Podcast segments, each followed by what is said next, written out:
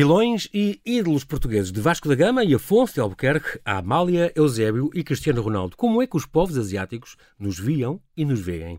Doutorado em História, Jorge Santos Alves é professor da Universidade Católica, onde é coordenador do Instituto de Estudos Asiáticos, diretor da revista Oriente, vice-presidente da Associação Luso-Indonésia para Amizade e Cooperação. A convite da Fundação do Oriente está a orientar um curso online subordinado ao tema de Vasco da Gama a Cristiano Ronaldo, os portugueses nas memórias e histórias da Ásia. Olá Jorge e bem-ajas por ter aceitado este meu convite. Bem-vindo ao Observador. Noite, Paulo, é um prazer. O prazer é meu. Tu és doutorado em História pela Universidade Nova e um, és coordenador deste mestrado em piores. doutorado em História. Exatamente. Tu, tu és coordenador deste, deste mestrado em, em Estudos Asiáticos. Uhum. Porquê é que isto é tão importante? Olha, é muito importante por muitas e boas razões. Enfim, tá, as duas principais palestinos. Bom, primeiro porque nós hoje, uh, já há uns anos a esta parte, e cada vez mais vivemos rodeados da Ásia. Uhum. A Ásia rodeia-nos de uma maneira Exatamente. absolutamente esmagadora, diria, e a tendência é para ser crescente. E, portanto, desse ponto de vista, eu acho que a Universidade Católica sentiu que tinha a obrigação de apostar forte nos estudos asiáticos, no sentido de dar às pessoas uma formação de base linguística, cultural, histórica, diplomática, económica, etc., que permitisse a Portugal ter interlocutores com organizações, com empresas, com instituições, uhum. com pessoas uh, na Ásia e com a Ásia e, portanto, desse ponto de vista, eh, era mais do que justificado. Por outro lado, também há aqui um lado que é importante não esquecer, que é o lado dos contactos que Portugal tem de longa data com a Ásia e que, portanto, é necessariamente tinham que ser potenciais e tinham que ser utilizados e tinham que ser, sobretudo, enquadrados. Em alguns países até fomos os, os primeiros ocidentais a Sim, é verdade, é verdade. Portanto, essa importância. É Falaste de uma coisa importante que é a, eh, a língua.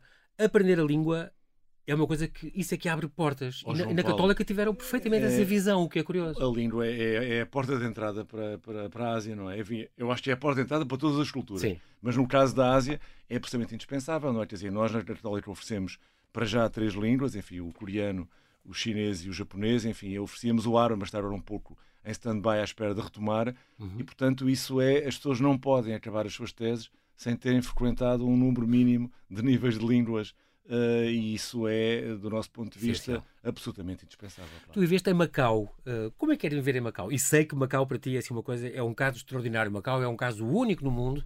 Uh, aquela coisa da língua, de, do, do, do, a matriz legal que, que é bilingue também, a questão da, da, administração, a cooperação, os estudantes de Macau que vêm cá estudar todos os anos. Sim, nós temos um grande sempre de todos os anos estudantes de Macau que vêm estudar para, para a Universidade Católica, enfim, para vários para várias licenciaturas, nomeadamente uhum. para a nossa Faculdade de Ciências Humanas. Bom, e na verdade, já agora vale a pena dizer, nota, uhum. no nosso mestrado, pela primeira vez, temos uma aluna macaense, quer dizer, uma luso-chinesa, não é? é uma macaense de Gêmeo, que foi uma coisa que me deixou, além de pessoalmente muito satisfeito, claro. me deixa muito realizado, porque isso é também um dos objetivos que nós temos, é esta cooperação com Macau. Bom, e viver em Macau, perguntavas, viver em uhum. Macau uhum. foi eh, para um jovem de 24 anos. Tu és cidadão de Macau? Eu sou cidadão, sou residente de Macau, tenho cartão de residente, e portanto sou residente de Macau. Uh, e na verdade uh, foi para um jovem de 24 anos que trabalhava uh, sobre a Ásia, portanto foi para a Ásia com esse objetivo para ensinar na Universidade de Macau, foi a melhor coisa que podia ter acontecido. E do ponto de vista, mas isto sou eu a falar. Sim, Agora, claro. acho que como experiência, ter a possibilidade de estar em Macau, Macau, como dizias, e é a boa expressão, é de facto um, um exemplo absolutamente único, de, eu diria, de laboratório vivo, ainda por cima pluricentenário, não é? de experiências, de intercâmbios, com certeza de algumas subidas de temperatura, de alguns picos de febre, não é? De conflito, mas que na verdade foram, uh, genericamente falando, e em geral foram experiências de intercâmbio absolutamente extraordinárias, regra geral pacíficas. E que é uma coisa que já vem uh, uh, de antigamente. Está aqui um artigo teu de 2014 que diz choque ao entendimento entre impérios, o pensamento estratégico de Hilário de Santa Rosa, bispo de Macau, aqui no século XVIII. Foi uma pessoa muito importante lá. É, o bispo, o bispo o Frei Hilário de Santa Rosa era um personagem especial porque era aquilo que a gente chamaria em linguagem corrente um bicho politiqueiro. Quer dizer, era um bicho muito, muito eh, envolvido nas questões políticas e que se pôs. negócios uh, seculares. Exatamente, não, e que, sobretudo que teve um pouco a, a ideia, nem sempre resultou muito bem, de uh, arbitrar aquilo que foi sempre ao longo da história de Macau, talvez o conflito político-administrativo mais interessante e mais fascinante, que é o conflito entre os governadores, nomeados por Lisboa, e o Senado da Câmara, não é? o leal Senado, como a gente diria. Exatamente. Foi sempre uma das coisas. Portanto, ele tentou fazer essa arbitragem, não correu bem, e no fim de contas foi também uma altura muito particular. Enfim, os meados do século XVIII foi uma altura muito particular em que, quer em Lisboa, quer em Pequim, se olhou para Macau de maneira diferente, no sentido de estabelecer um maior controle efetivo sobre a cidade, coisa que nunca tinha acontecido até então. E, portanto, foi este período especial que levou que o nosso Frei Hilário viesse a Lisboa com um projeto absolutamente extraordinário uh, que previa, diremos, uma gama de alternativas para resolver a situação de Macau passavam desde a venda aos espanhóis até uh, à conquista da província de Cantão ou o puro e simples abandono. É? Portanto, na verdade, ele dava ao rei todas Portugal todas as opções possíveis. É? é? muito curioso. Há outra coisa para, para ao investigar esta conversa, um, percebi que a gente muitas vezes se engana a falar no sudoeste asiático. Para, para toda a gente é muito comum falar por exemplo, Vietnã, Camboja, assim chamam no Sudoeste Asiático. Mas não é, não é, é o Sueste. É o Sueste Asiático. O que é, que é o Sudoeste Asiático? As Malvinas? Não, sim, seria exatamente o Sudoeste Asiático. Não, quer dizer, certamente não é o que a gente chamaria Ásia do Sueste. Portanto, aquele pois. espaço, grosso modo, entre, vamos dizer, o que é hoje o Myanmar, antigamente a Birmania, e uh, o Vietnã, não é? Que faz ali a fronteira, a fronteira Isso com o Sueste, então. Sim, o Sueste. Tem alguma coisa a ver com o Cochinchina? A Cochinchina é para aí? A Cochinchina era o antigo Vietnã, na verdade. Ok, pronto. É o Sul, enfim, como se diria antigamente. Não. É? Tu foste curador e é por isso que, que, esta conversa também, eu gostava muito de falar contigo sobre isso, porque na altura não, não tiveste cá, já foi há três anos, e há dois anos, aliás, uma, uma exposição que demorou dois anos e meio a ser preparada, três embaixadas portuguesas à China, séculos XIII a XVIII, na uhum. Fundação Oriente, Oriente. se não me engano. Uhum. Um, as aventuras e desventuras de três portugueses, que entre o século XIII, estamos a falar do tempo do Marco Polo, é, é dessa altura, é, não? É, 1200 é. e tal, não é? 1240. Para Portugal, sim. no princípio dos princípios. Sim, sim. E o século XVIII, já no tempo do João V, foram incumbidos de uh, liderar missões diplomáticas à corte do imperador chinês. Houve várias embaixadas no século XIII, depois no XVI, XVII e XVIII. Nós sabíamos muito pouco, muito pouco sobre a China, algumas informações, mas é imenso mistério e continua a ser um grande mistério para, para a Europa. Mas esta, uma coisa que eu aprendi nessa exposição é que esta ideia da China muito fechada e muito uh, uh, inacessível e resistente era muito errada. Não é uma boa ideia. Pois não. É como não, eu tenho é. vindo a desmistificar estas coisas. Já a Idade Média é. ser o obscurantismo é, também é uma mentira. A Idade das Trevas. Mas... Exatamente. Não, hoje e já me vieram provar que não. Não, Agora, eu, quando venho falar, há, duas coisas que eu digo sempre relativamente à China, confesso-me faz um, um pouco de... Ou será que estou a confundir com o Japão? Faz-me comichão por isso, não é? Pois. Quer dizer, que é, por um lado, a ideia de uma China xenófoba, uhum. não é? E, em segundo lugar, a ideia de uma China fechada, não é? Que, em certas alturas, fechou completamente, como se isso fosse possível, não é? Sim. E, portanto, quer dizer, na verdade, eh, este século XIII é exatamente um período eh, extraordinário, porque é um período em que estamos eh, na ressaca do que são as ofensivas dos mongóis em direção à Europa, desceram é à Áustria? É? às, portas, às portas de Viena. Estavam às portas e, portanto, da Europa. Na verdade, estão às portas da Europa e aquilo que o Papa, como líder da Europa, faz é pensar, bom, isto, na verdade, Militarmente não há solução, não é? Até porque eles estavam a combater tudo, eles vinham desde a China. Vinham desde o norte da Bom, China. Mas já não era do tempo do, do Gengis Khan, que ele já tinha morrido há uns São anos. Os sucessores, não é? São os Sim, exatamente, exatamente. E, portanto, na verdade, aqui o que se trata foi de arranjar uma ofensiva diplomática que fizesse a reaproximação, eh, enfim, a aproximação da Europa à China e que pudesse, de alguma maneira, estancar um pouco esse movimento dos mongóis em direção à Europa. Exatamente. E o escolhido é um embaixador, é um português, o, o Frei Lourenço de Outro Portugal, Frei. não é? Que é alguém muito próximo da corte papal e que acabou por não ir por razões que nós não conhecemos. Enfim. 99% dos portugueses não sabem quem é não faz Frei Lourenço. Um homem notabilíssimo, um erudito, aparentemente um falador de árabe uh, e, portanto, alguém muito ligado aos, ao que a gente diria aos assuntos do Médio e do Próximo Oriente, diríamos hoje, uhum. e que acaba por não ir nesta embaixada. Mas é ele o escolhido, que é notável para, para ser. Portanto, não, é, é, um fundo, é, um diplomata de carreira. Nós estamos, exatamente, não, e é, estamos a falar de, de uma, uma operação de salvação da Europa, verdadeiramente.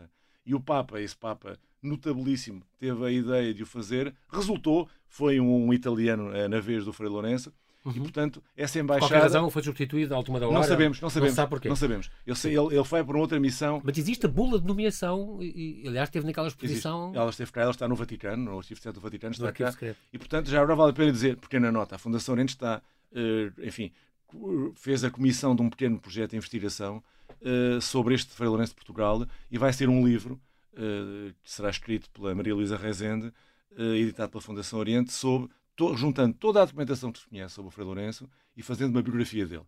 Pronto, ah, fechou aqui esta nota e é uma nota importante. Não, não, importante e, e, e muito bem. Eles, uh, uh, o Papa Inocêncio IV, então, uh, vai, quer se informar quem são esses mongóis. eles eles fundam uma dinastia importante na China, onde, aliás, uma, numa corte onde, onde estava o Marco Polo, fazia parte dessa, dessa Onde andou o Marco Polo, anos depois, sim. E então ele foi nomeado, este foi Lourenço de Portugal, acabou por não ir, mas, esta, mas isto resultou. Os mongóis ficaram, estancaram em 1248 Bem, às portas na verdade, da Na verdade é um pouco mais complicado do que isto, porque o que estanca verdadeiramente os mongóis são os mosquitos. Hein?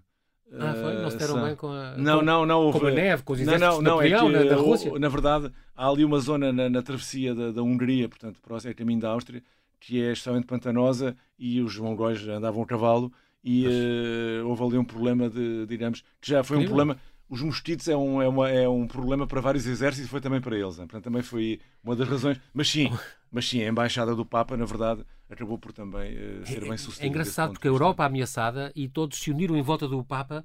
Uh, uh, foi o Papa que liderou, liderou esse, esse, processo. Liderou, portanto, liderou.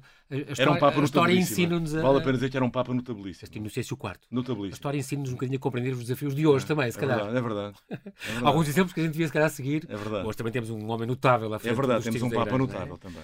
Este, há outro nome aqui que eu te vou lançar, isto vai ser um name dropping aqui agora, Jorge. O Benjamin Videira Pires, este padre, este jesuíta que também viveu décadas da China. o, o padre. Também é importante. Eu ia dizer o tio Benjamin, que era meu tio. e era mesmo. Uh, mas, na ah, verdade, okay. o padre Videira Pires vem de uma longa, uma longa tradição de jesuítas especialistas na China, uhum. que remonta ao século XVII, enfim, ao final do século XVI, em bom rigor. Foi uma pessoa que, que falou deste Frei Lourenço. E foi ele. Apresentou, não é? Bom, vale a pena dizer que o padre Benjamin eh, Videira Pires era um falante e um escrevente fluente de chinesa. E, portanto, na boa tradição dos jesuítas. Exatamente, aliás, é? ia dizer isso. Apostaram logo na língua, perceberam que a língua dos ritos chineses, tudo isso. E, portanto, o, o, a primeira vez que eu vi referência ao, ao padre, uh, ao Frei Lourenço de Portugal, foi num artigo da Enciclopédia Verbo Luso-Brasileira, em que o padre Videira Pires fala nisso. Depois quem pega nisso é o embaixador João Deus Ramos, enfim, meu querido amigo e antigo administrador da Fundação Oriente, enfim, diplomata nas uhum. relações Portugal-China, uhum. nome grande uh, nas relações entre Portugal e a China, que continua um pouco esse trabalho e, portanto, se quiseres, este, este livro será também um pouco uma homenagem, uma homenagem ao João exatamente, exatamente. e ao Padre Videira Pires. Vamos a outro nome aqui, chamado também Pires, Tomé Pires. Este Tomé Sim. Pires já teve a ver com a embaixada, a segunda embaixada, já no tempo de Dom Manuel, faz parte deste núcleo de embaixadas que Dom Manuel mandava que impressionava o mundo Sim. inteiro. Um, e ele uh, era bem farmacêutico, como o pai, uh, uh, pai fora boticário do próprio rei Exato. e tal. E ele era um self-made man, ele é, o... compra produtos em Malaca e, e, vai para a Índia e depois o Fosso Albuquerque pega nele. Como diria o Roger Daltrey, era o one-man band, não é? Quer dizer, na verdade. Exato. Não, ele, o, o Tomé Pires era, é daqueles homens eh, notabilíssimos também que uh, vai para a Índia, uh, vai para a Ásia como especialista para a compra de uh, medicamentos, produtos farmacêuticos, como a gente diria hoje, uhum. para a botica de, de Dom Manuel, enfim, acaba por ficar na Ásia, acaba por ser uma espécie de feitora, enfim, ajudante o feitor em Malaca, e depois é escolhido, é um homem próximo do Afonso Albuquerque, e é escolhido para ser o, o primeiro embaixador, vamos dizer assim, da Europa uhum. à China Ming, e é uh, um homem que tem, ainda por cima, deixou.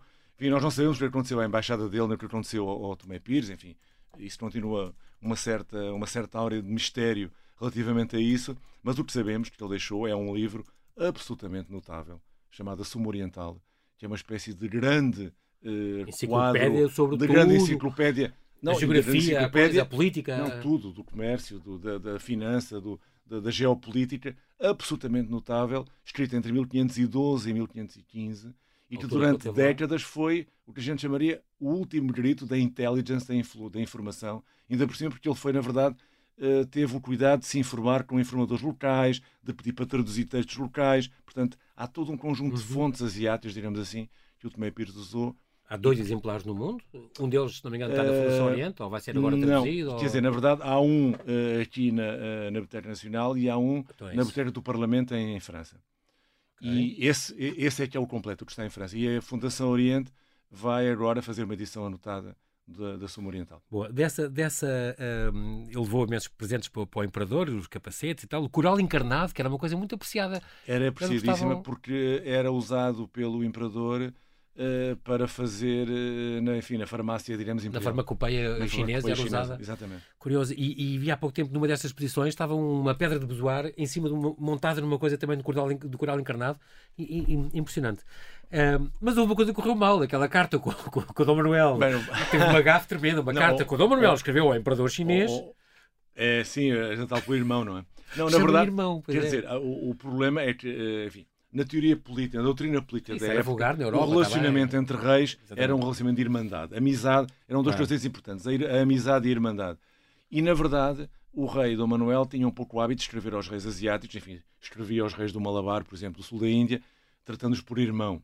Sim. Bom, em relação ali ao, ao imperador da China, o problema é sempre isto. Na preparação das, destas missões, estamos a falar de 1515. Tudo muito cedo, né? tudo muito cedo. Claro. E depois também resta saber quem são as pessoas que informam, que brifam os embaixadores Exatamente. relativamente às coisas. E, na verdade, quem o Tomé Pires escolheu, enfim, as autoridades portuguesas, porque na verdade não é a partir de Lisboa, como imaginas, Claro, claro. é a partir de Goa ou a partir de Malaca.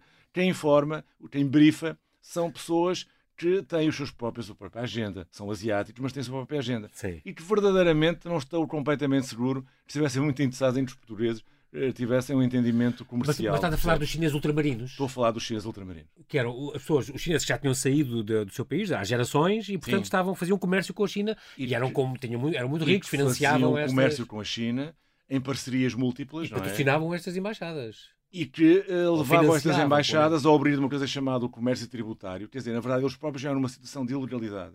Apresentavam-se Ok. como embaixadores de países, diremos, sub-vassalos da China e aquilo que os portugueses fizeram durante muito tempo foi encaixar ou tentar encaixar nessas embaixadas Exatamente. para poderem ter acesso aos mercados chineses. E, portanto, como imaginas, já tinha um juro de equívocos e de mal-entendidos que tinha tudo para dar errado. não é? O que é certo é que na carta de Dom Manuel ao Imperador chamou-lhe irmão, o que é um bocado um erro, porque, porque os chineses, primeiro, o Imperador não fazia ideia onde é que Portugal Não, não, ficava. Portugal não existia. ponto E depois eram uns bárbaros, quer dizer, Não, para e eles. era inadmissível o imperador só ter os seus próprios irmãos, não é? Não tem, enfim. E mesmo assim, esses na família, na hierarquia da família imperial estão lá muito em baixo. Não, é? Não são dignos do filho do céu, não é? Quer dizer, na Exato. verdade. E, portanto, em bom rigor, eh, foi um. E depois há sempre o problema que é sempre fascinante estudar. Já agora, a gente falou na língua há bocado, né, João? Sim, sim, sim. que é a questão da tradução. As traduções são sempre uma coisa fascinante, não é? Quando nós temos a sorte de ter, por exemplo, cartas de reis asiáticos para os reis de Portugal e ter a tradução da época, é absolutamente extraordinário. Porque a gente vê aí como é que a mensagem é modulada em função eh, dos interesses, interesses, em função dos conhecimentos, porque é um país pequeno, não é? Quem são os embaixadores portugueses, enfim, é muito interessante ver isso. Muito engraçado. E mais sobre isso não digo, porque a gente ficava uma hora a falar sobre isso. Sim, é- estou a ver, a ver, é, apetece imenso. Muito bem. E também outra coisa que, que, que os, dessas embaixadas jogaram muito bem, que foi não, não, como tu dizes, não, não explicaram muito bem onde é que era Portugal. Nós passávamos por, podíamos, passávamos por tailandeses e por não sei o quê, quer dizer, eh, era uma coisa nebulosa, as nossas origens geográficas, e porque é que É. isso dava jeito? Não, não- Dava. Não, não, essa camuflagem. Que é que sim. Mas essa camuflagem, vamos lá ver, essa Não muito uma vez mais, o que os portugueses fizeram sempre muito bem foi aprender rapidamente o que viam. E a aprendizagem da Ásia foi muito rápida. Com certeza com problemas, com equívocos, com confusões, com coisas que nem sempre correram bem. Mas uma das coisas que os portugueses aprenderam rapidamente foi para fazeres, para seres bem sucedido nos negócios na Ásia, por vezes tinhas que assumir diversas identidades. E tinhas que assumir diversos nomes, tinhas que assumir até às vezes diversas religiões. E isso não tinha problema nenhum desde que o negócio funcionasse. E o que os portugueses fizeram foi fazer o que faziam, por exemplo, voltamos agora aos chineses ultramarinos, que hoje estão por todo lado, mas já estavam na época. Sim. Enfim, não estavam na América, e na África e na Europa, mas estavam em todo o lado na Ásia. Sim, sim. E que, na verdade, o que faziam era, eu dou o caso, por exemplo, um dos casos mais fascinantes para mim é um dos que fala o Fernão Mendes Pinto, que é um, um famoso empresário, chamar-lhe-emos nós, chinês ultramarino, que tem um nome chinês, que nós conhecemos, tinha um nome malaio, Ok. tinha um nome javanês, o nome malaio era de conotação islâmica, claro, estávamos em contexto islâmico, Claro. e depois em Portugal, para os portugueses, era o Capitão Sardinha. Portanto, quer dizer, na verdade, aquilo que os portugueses fizeram foi usar um É pouco essa capacidade de camuflagem para, se- para procurarem também, digamos, e portanto, se eles sabiam que para entrar na China Como tinham que assumir uma outra identidade, então porque não? Olha, somos de Malaca, somos da com, Tailândia. passaportes 007 com... Não, é o que for, Exatamente, exatamente, e é o que portanto eh, é o Muito que curioso. é. É o que é. Estamos, avançamos agora para a embaixada no século XVIII. Dom João V e Dom José mandaram duas embaixadas, com intervalo de 20 e poucos anos. Aqui falamos do Metelo de Souza e, sobretudo, do Pacheco de Sampaio. Pacheco de Sampaio. Este Francisco Pacheco de Sampaio, tu dizes sempre, este homem que é um, devia ser de um lobby qualquer, desconhecido de toda a gente, que de repente informou-se e preparou como deve ser. A Biblioteca de Mafra é a coisa Oh. mais conhecida na altura sobre a China, não era? é verdade, é Tudo o que havia a saber sobre a China estava lá, ele verdade. estudou a fundo. As últimas coisas que a Europa tinha sobre a China estão na biblioteca, estavam na biblioteca do, eh, de Mafra. Do Convento de Mafra, do Palácio do Convento de Mafra, incrível. Estar, é. Ele, este homem, o Pacheco de Sampaio, então informou-se à séria e então levou uma comitiva de 70 pessoas, a Qianlong, este imperador, eh, que, eh, e que falas também no, no o ópio da, da Índia, que a gente introduziu lá, é possível, na China? O, o ópio, porque o problema que se passa por com a China é muito chinês e por, simples. trocavas Quer por dizer, o- como a gente chamaria hoje, a balança de transações Uhum. com a China estava claramente desequilibrada a favor dos chineses. E, portanto, como é hoje. É, estava a pensar está nisso. hoje. Não, não, mas, oh, E não João quis Paulo, dizer. Não, não, mas podes dizer. Qual é a diferença para Mas hoje? pode dizer como é hoje. E, portanto, trata-se de fazer uma guerra comercial. é? Claro. Como é hoje. Claro. E, portanto, o problema é que quando tu compras, eh, quando vendes um quarto daquilo que compras, tens que arranjar qualquer coisa que reequilibre os pratos da balança. Compensa, claro. Se não vai bem, vai a mal, não é? Portanto, aqui na verdade aquilo que os, os comerciantes ocidentais, europeus em particular, mas depois também os americanos fizeram, e também a partir de Macau, vamos dizer assim também, porque é uhum. é verdade, há uhum. muitos comerciantes macaenses envolvidos nisso, é arranjar qualquer coisa que compense tudo aquilo que vem da China, os chás, as porcelanas, os leites, a farmacopeia, etc, etc, e que possa reequilibrar essa, essa balança. O que é que é o produto? É o ópio. O ópio. Que rapidamente entra na China, se generaliza de uma maneira extraordinária e cria à China vários problemas. Um problema de desequilíbrio comercial, da, balança de transações, um problema sanitário, de saúde pública, diremos assim, e um problema fiscal o ópio entrava sem pagar impostos e, portanto, isso é um problema fiscal para a, para a máquina fiscal claro, chinesa. Exatamente. Em resumo, é isto. Muito bem, Jorge, nós temos que fazer aqui um brevíssimo intervalo e já voltamos à conversa. Na segunda parte do Convidado Extra, vamos ainda falar de como os asiáticos nos viam e nos veem de heróis a vilões. Não perca.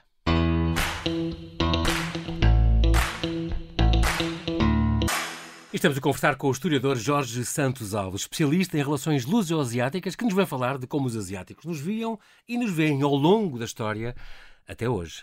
Já estamos a falar aqui ainda deste, deste comércio com, com, do ópio que se trocava pelo chá chinês. O imperador, na altura, Qianlong, estamos a falar no século XVIII, estamos a falar em 1750 e poucos, era deslumbrado pela cultura material e tecnológica do Ocidente. A astronomia, a artilharia, as roupas, os relógios, os autómatos. Hum, cá está, era, era muito aberto, muito mais do que aquela ideia que nós fazemos. Eu acho que nós confundimos com os, com os japoneses oh. ou confundimos com. Era realmente um homem fascinado oh, por estas oh. trocas. Não era só ele, porque uh, os antecessores dele, enfim, o avô e o pai, o Yongzhen e o Tenchi eram igualmente fascinados, mas já outros, outros imperadores chineses eram fascinados. Uhum. Será que o palácio dele estava cheio Muita gente iria pelos gadgets, e... pelos gadgets europeus da época. Não, uma das, sabes, um dos seminários que nós temos no mestrado de estudos asiáticos é uma coisa sobre mercados e consumidores na Ásia. Uhum. E uma das coisas que nós ensinamos aos alunos é para olharem um pouco para trás no sentido de perceber que muitos dos produtos que são trocados hoje com a Ásia, afinal de contas, são relativamente próximos daqueles que eram no século XVI, XVII, XVIII e XIX. Os relógios, por exemplo, é uma das coisas que nós hoje vemos as grandes marcas europeias, suíças, francesas, inglesas, uhum. americanas, a fazer um sucesso brutal no mercado do luxo asiático, é um segmento hoje, okay. sobretudo no chinês.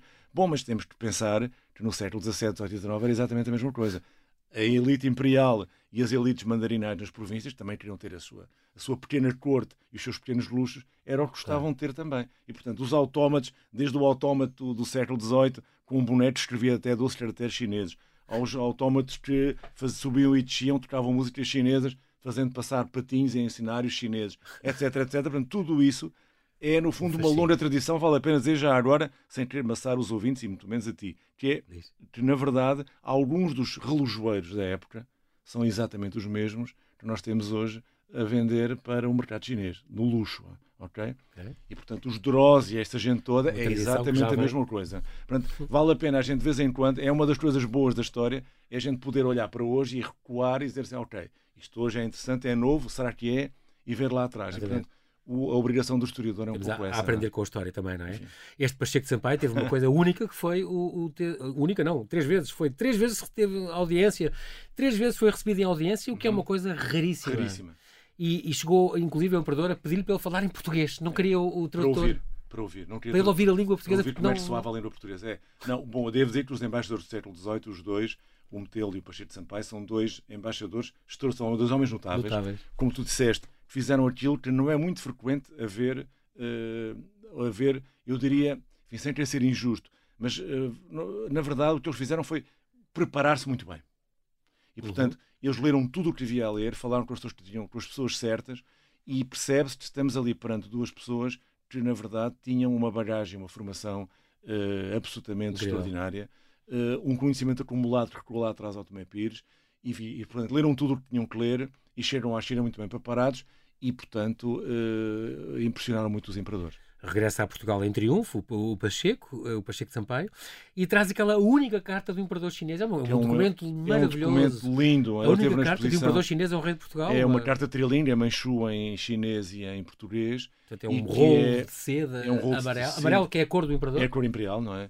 escrito é, ao ouro e, é, é extraordinário. não é um documento 4 metros de... e é o único que nós saibamos que subsiste, enfim, pelo menos em arquivos portugueses. Vale a pena dizer que ele esteve num arquivo, uma relação particular até aos anos 70, 70 80. Foi, há 50 anos, voltou é, Estado, foi para o Estado. É, é absolutamente... Está onde? Está na Biblioteca Nacional ou está ele na, está na ajuda, está na ajuda. Está passa a ajuda, então. Sim. E é absolutamente extraordinário. Impressionante. Eu só não sei se eu já. Eu sei que uh, uma coisa que valia a pena fazer, não sei se está feita, que eu saiba até agora não, era procurar comparar o texto em manchu com o texto em chinês, com o texto em português, a ver se há as, as discrepâncias ou não. Eu acho que é iríamos, ter, iríamos ter coisas interessantes, e mais não digo. É uma autêntica, é uma autêntica pedra da roseta é. que, com, com a língua a chinesa. As línguas sempre, não é? As traduções, não é? O, o, o, triunfo de Portugal, foi, o trunfo de Portugal foi sempre esta capacidade de se abrir ao mundo, Jorge? Eu acho que foi. Eh, eu acho que foi.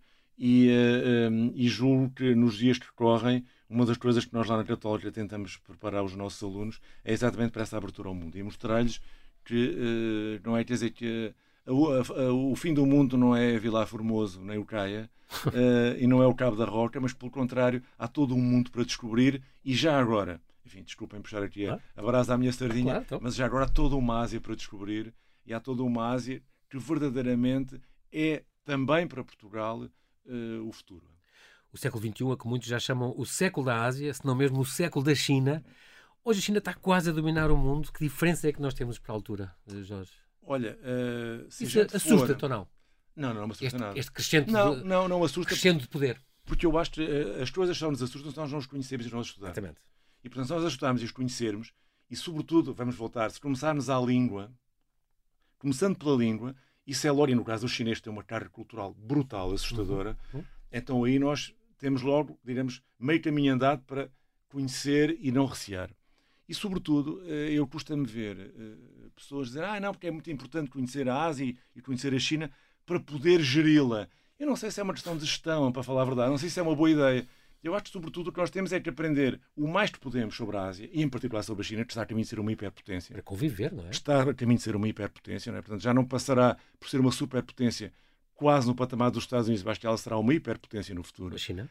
E, na verdade, eh, quanto mais nós soubermos sobre a China, isso tem uma dupla vantagem que eu acho que as pessoas têm que compreender. É que quando a China souber que, na verdade, do outro lado estão pessoas que a conhecem e que sabem como é que estão de lidar com ela, volto a dizer, a começar pela língua, mas depois todos os outros campos, pela filosofia, pela cultura, pela história, pela economia, pela geografia, isso mudará muito a maneira como a China se relaciona. Eu lembro-me lembro quando há uns anos vi uma, havia uma capa do, acho que é do, do, do Libération, ou era do Correio Internacional, que dizia Uh, com um dragão chinês na capa hum. e dizia, há uma série de anos, e dizia Quand la Chine s'éveillera, quando a China, ah, quando a China acordar. acordar é? E uns anos depois, já mais recentemente, apareceu o mesmo dragão, uma coisa a dizer, quando, uh, Quand la Chine nous avalera, quando a China nos, nos engolir. nos devorar, Isso é? é? o Ocidente vê um bocadinho assustador.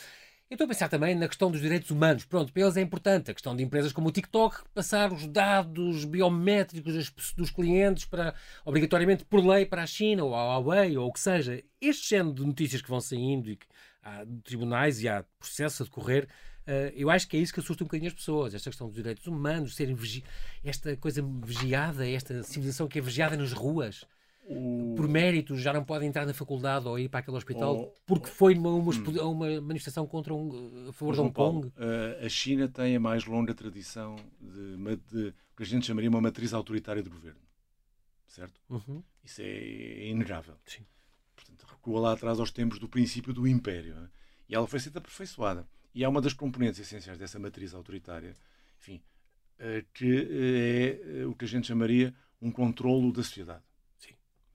E esse controle da sociedade hoje tem meios digitais.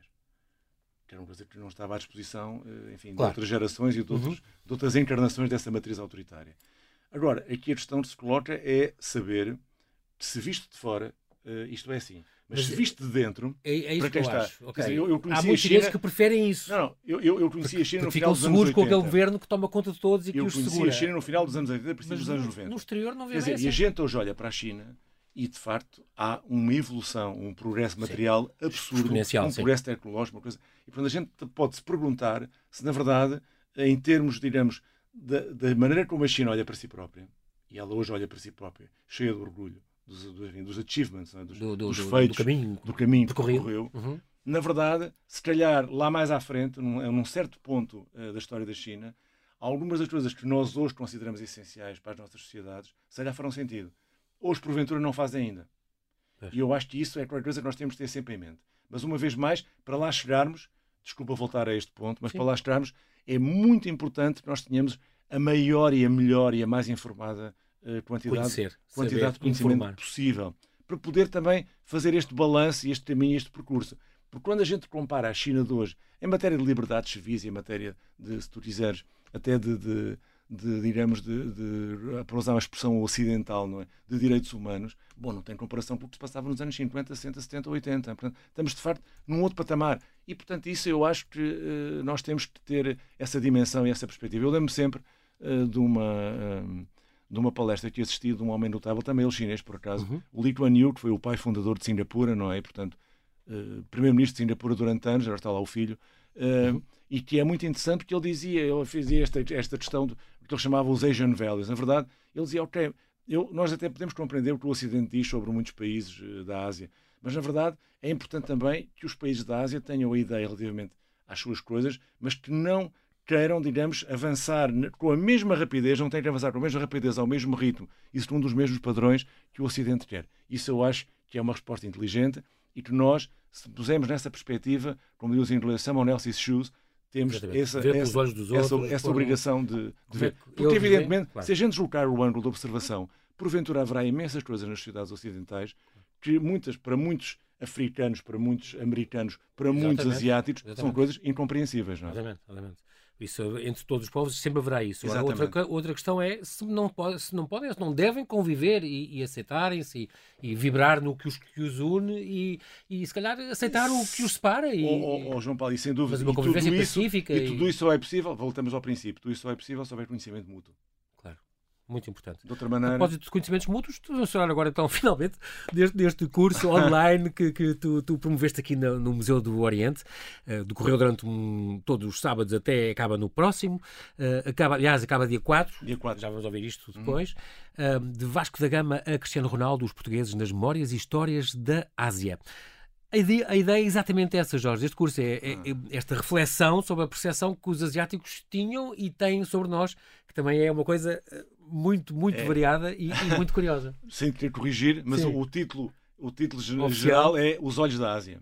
Ah, okay. Que é, é, o título, diremos, de, de, e que é um, é, um roubo é escandaloso, um roubo escandaloso do título de um, de um filme do João Mário Grilo.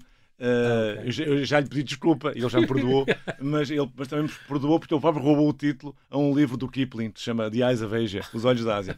Bom, já agora faço aqui essa referência, não é? O, claro. É um filme absolutamente espantoso do João Mário Grilo, de 96, passado, enfim, no Japão, e falado em japonês quase todo, um filme esplêndido. Portanto, se as pessoas puderem revê-lo às vezes, ele é reposto de vez em quando.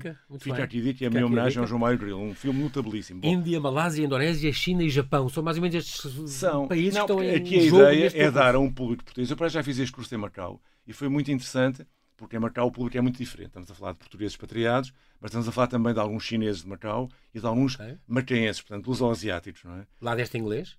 Em português, por acaso. Okay. Uh, e uma das coisas interessantes foi que, uh, na verdade, uh, quer para esse público, quer para este, é um pouco nós, uma vez mais, é deslocarmos o, o, a visão, o campo Exatamente. de visão. E, portanto, pormos na, na, pés dos outros, nos olhos no olhar dos, dos asiáticos e ver como é que eles olhavam para nós, para além daquilo que são, digamos, que a gente chamaria os dados adquiridos habituais, o nariz Sim. grande, os olhos abertos, Sim. as barbas, os bigodes. Os dos, isso é o lado, digamos... Dos biombos da Ambas. Isso é o folclore. Isso é o lado folclórico. Mas depois há todo um outro lado, não é? Que é muito interessante e que uh, eu acho que, sobretudo para nós que estamos uh, cada vez mais a, a, ter esta necessidade, eu diria quase imperiosa, de conhecer melhor a Ásia, quando a gente sentar à mesa com um asiático, ou quando formos à Ásia em turismo, em comércio e negócio, em uhum. diplomacia, uh, numa ONG, o que quer que seja se nós tivermos a percepção de como ele que está ali à nossa frente olha para nós e como é que na memória coletiva daquele país, nos manuais de história, lhe foi ensinado que os portugueses Exatamente. são, eu acho que se nós juntarmos a isso o conhecimento da língua, imagina o ponto de partida logo como as coisas começam, não é? E isso, uh, na verdade, é o que eu pretendo com este curso, que já agora vale a pena dizer, é, digamos, uma versão light de um seminário que habitualmente nós temos no nosso mestrado na Católica, enfim, um pouco mais denso, como podes imaginar, claro.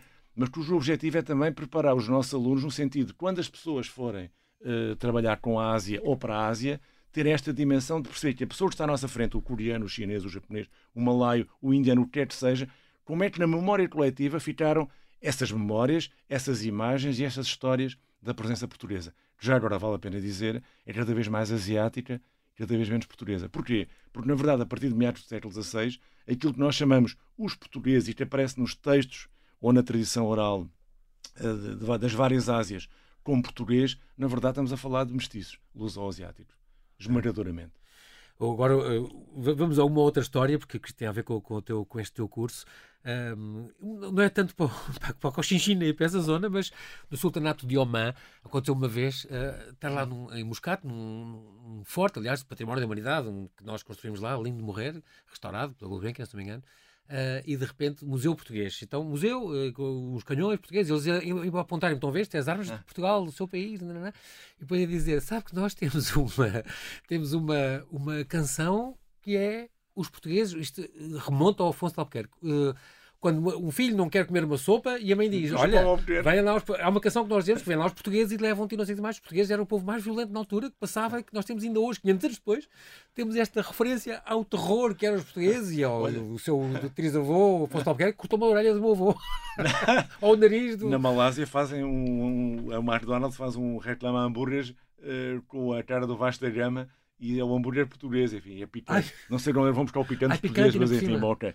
É curioso. Mas, mas, na verdade, é, é portanto, esse lado, uh, que é um lado, porque nós temos sempre que ver as coisas também desta perspectiva. É um pouco os nossos heróis, os heróis da nossa uhum. história, não são necessariamente os heróis uh, dos, povos, dos claro. povos da Ásia. Não é? Vasta Gama. Portanto, o Vasta Gama, o Afonso Pequeno e outros tantos. Dizer, portanto, na verdade, esse lado também é uma das coisas que eu tento sempre neste curso chamar a atenção das pessoas, é que é um pouco esse lado de que uh, quando nós estamos a olhar para a história na perspectiva. As cruzadas vistas pelos árabes do, do Amin Maluf, Maluf. É, um, é um choque brutal. Não, é, não essa foi uma, uma, primeira pedrada no charco, não é? Caramba. É claro, não tem de ser necessariamente negativo, é apenas diferente. E, portanto, Exatamente. necessário, é importante nós vermos estes, estes, dois lados e é isso, no fundo, que uh, este curso pretende dar. Exatamente. E volto a dizer, insistindo muito numa coisa que é muito verdade, é que a partir de uma certa altura na Ásia, eu diria a partir de metade do século XVII, uh, quando a gente fala da Ásia do Sueste, do Mar da China e do Japão, estamos a falar sobretudo de Macau e das pessoas que vêm de Macau. Portanto, a gente diria os macaenses, porque eu tenho, aliás, uma admiração extraordinária. Numa, numa das tuas sessões de, há, há, este capítulo, onde fica a capital de Portugal? Goa, Malaca, Macau ou Lisboa? É, porque a partir de uma certa altura é muito interessante. É, uh, imediatamente, quando diz que, que, é Portugal e os portugueses, na verdade, uh, pensa sempre que eles vêm de Macau. Porquê? Porque, em bom rigor, quando Malaca cai nas mãos dos holandeses em 1640, a única posição portuguesa que fica na região, na região é Macau. Macau claro. É Macau. Não, e depois vale a pena dizer já agora, é quando eu chego a Macau eh, em 1990, o que nós temos é toda a ação, uma boa parte da ação cultural portuguesa ou ligada a Portugal eh, na Ásia é feita a partir de onde? É feita a partir Macau. de Macau. E, portanto, na verdade, a gente tem este, há este lado, esta sobrevivência uhum. absolutamente extraordinária de este... Macau como pivô da presença portuguesa, eu diria até, devo confessar, da presença luso-asiática. Esta, esta, esta sessão 2 também do teu curso fala nos homens brancos, herdeiros dos chineses na Ásia Marítima. Quem são os homens brancos? Somos nós? Somos, porque... Somos, somos os bárbaros do Sul? Porque os chineses chegam, a, enfim, chegaram até ao canal de Moçambique, não é?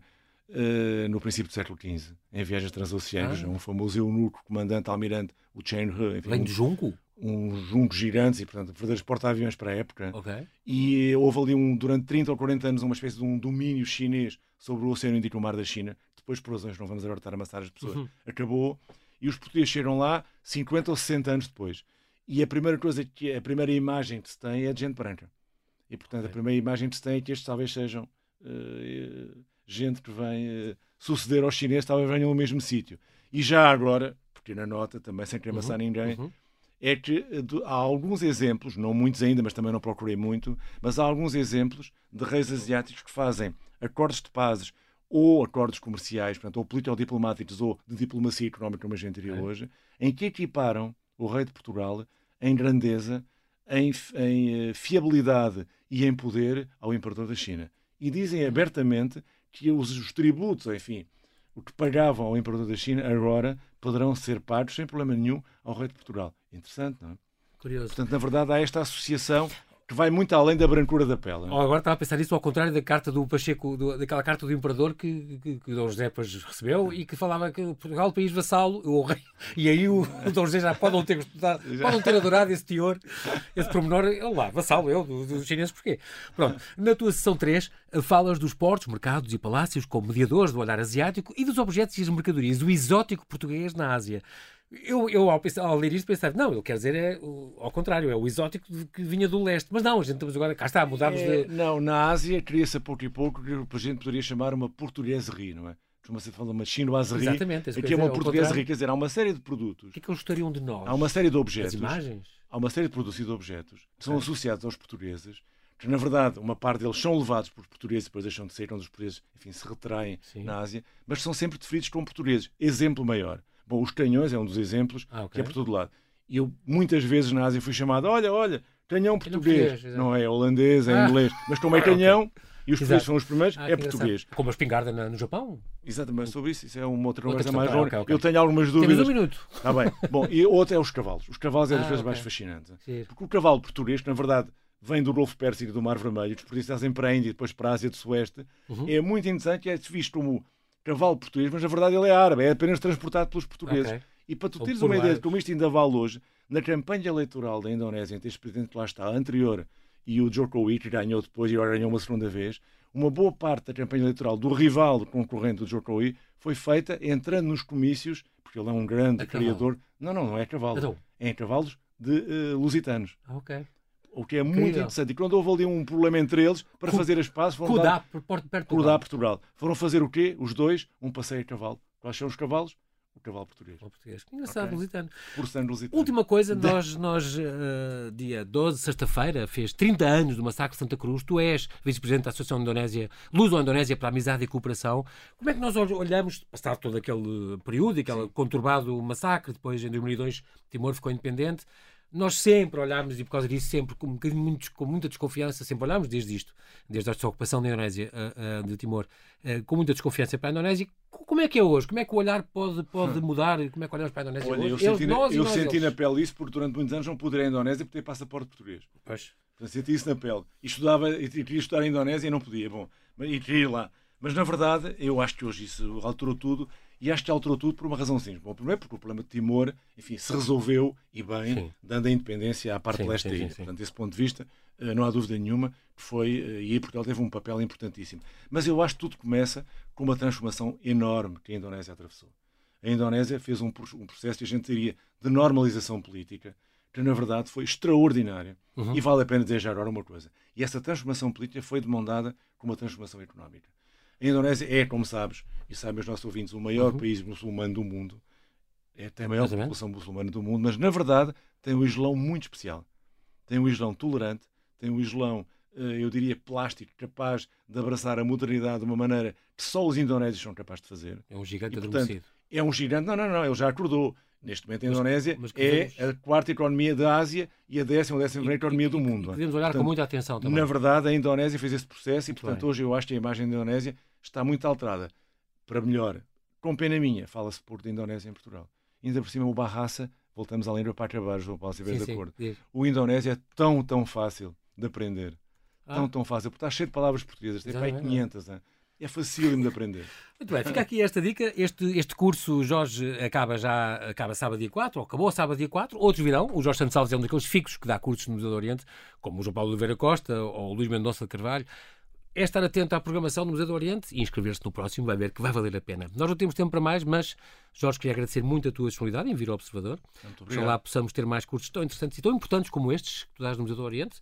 Afinal, a nossa ligação àquelas paragens e aos povos tem séculos de história e este conhecimento mútuo é sempre importante para este equilíbrio global. Muito obrigado por aprofundar esta, esta ligação e aguçar a nossa curiosidade. Muito obrigado. Muito obrigado. É um gosto estar na Rádio Observador. Sou um fidelíssimo ouvinte. Tinha de dizer isto.